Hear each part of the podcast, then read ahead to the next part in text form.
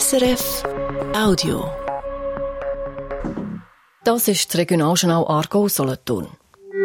Heute Mittag mit diesen Themen. Nach dem Derby gegen FC Aarau, der FC Baden ist zufrieden mit der Organisation, beim Verkehr braucht es aber Verbesserungen. Und nach Tempo 30 auf der Aarauer Bahnhofstrasse, jetzt wird noch einmal nachgebessert. Am Mikrofon ist Olivia Volli. FC Baden gegen FC Aarau in der Challenge League. Gestern Abend hat das erste Derby seit über 20 Jahren im Stadion Esp zu Baden stattgefunden, vor Rekordkulissen. 5100 Leute haben das Spiel zu Baden mitverfolgt. So viel wie noch nie. Als Sieger vom Platz sind die Aarauer mit einem 2 zu 1 Sieg im Gepäck. Das Spiel von gestern war ein Nachtragsspiel. Der FC Baden hat zuerst befürchtet, dass nicht so viele Leute ins Stadion kommen, weil das Spiel an einem Dienstag nachgeholt worden ist. Ich habe darum den FC Baden Vizepräsident Gianmarco Goluccia gefragt, ob er vom Zuschauerrekord gestern überrascht worden ist. Also überrascht sind wir nicht Wir haben gewusst, es werden sicherlich viel sein. Dass wir gerade den Stadionrekord brechen, das war äh, ein bisschen unerwartet. Aber nein, wir sind natürlich auch vorbereitet auf die grosse Anzahl Leute. Fans haben im Stadion Büros gezündet, es sind Becher aufs Feld geschossen, es hat dann nachher auch ein kleines Verkehrschaos gegeben. Braucht es dann doch noch ein paar Verbesserungen für das nächste Derby?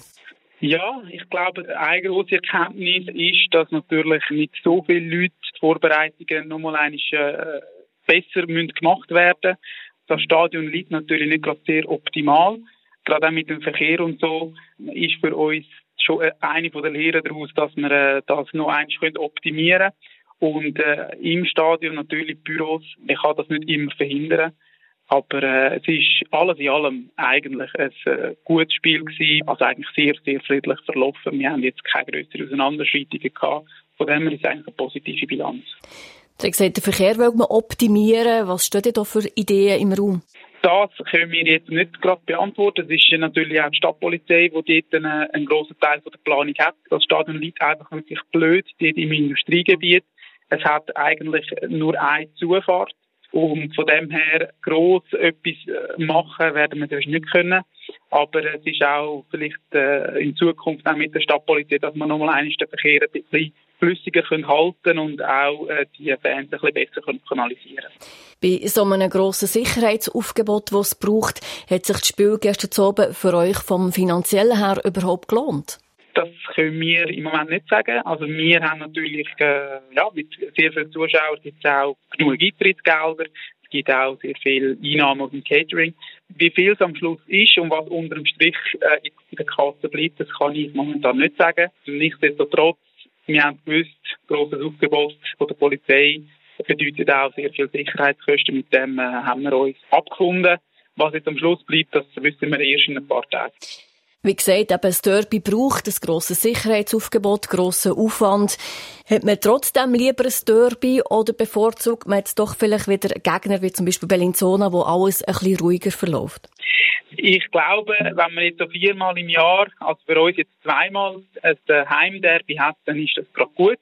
Und es ist natürlich auch für den FC Baden als neue Newcomer in der Challenge League eine grosse Umstellung. Von dem her ist es für uns auch vom Aufwand her jetzt gerade ein bisschen viel gewesen. Aber nur rein von der Stimmung her und rein vom Event her ist es natürlich wunderschön gewesen. Und ich glaube, die ganze Derby-Stimmung tut auch ein bisschen, das ein bisschen wieder auszahlen, was man im Vorfeld für Vorbereitungen gemacht hat. Aber ich bin auch froh, dass wir nicht jede Woche ein Derby haben. Tempo 30 auf der Bahnhofstrasse zu Aarau. Das wird seit letztem August getestet. Fußgängerstreifen hat es keine mehr, die meisten Ampeln sind weg oder abgestellt.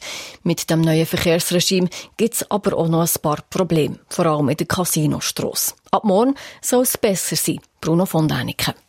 Auf der Bahnhofstrasse läuft es nicht schlecht mit Tempo 30 und dass die Leute ohne Fußgängerstreifen über die Strasse können. Das ist die Zwischenbilanz von Stadt Aarau und dem Kanton Aargau.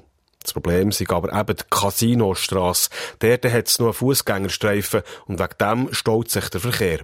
Über das haben sich zum Beispiel das städtische Gewerbe und das Parkhaus an der Strasse ziemlich aufgeregt.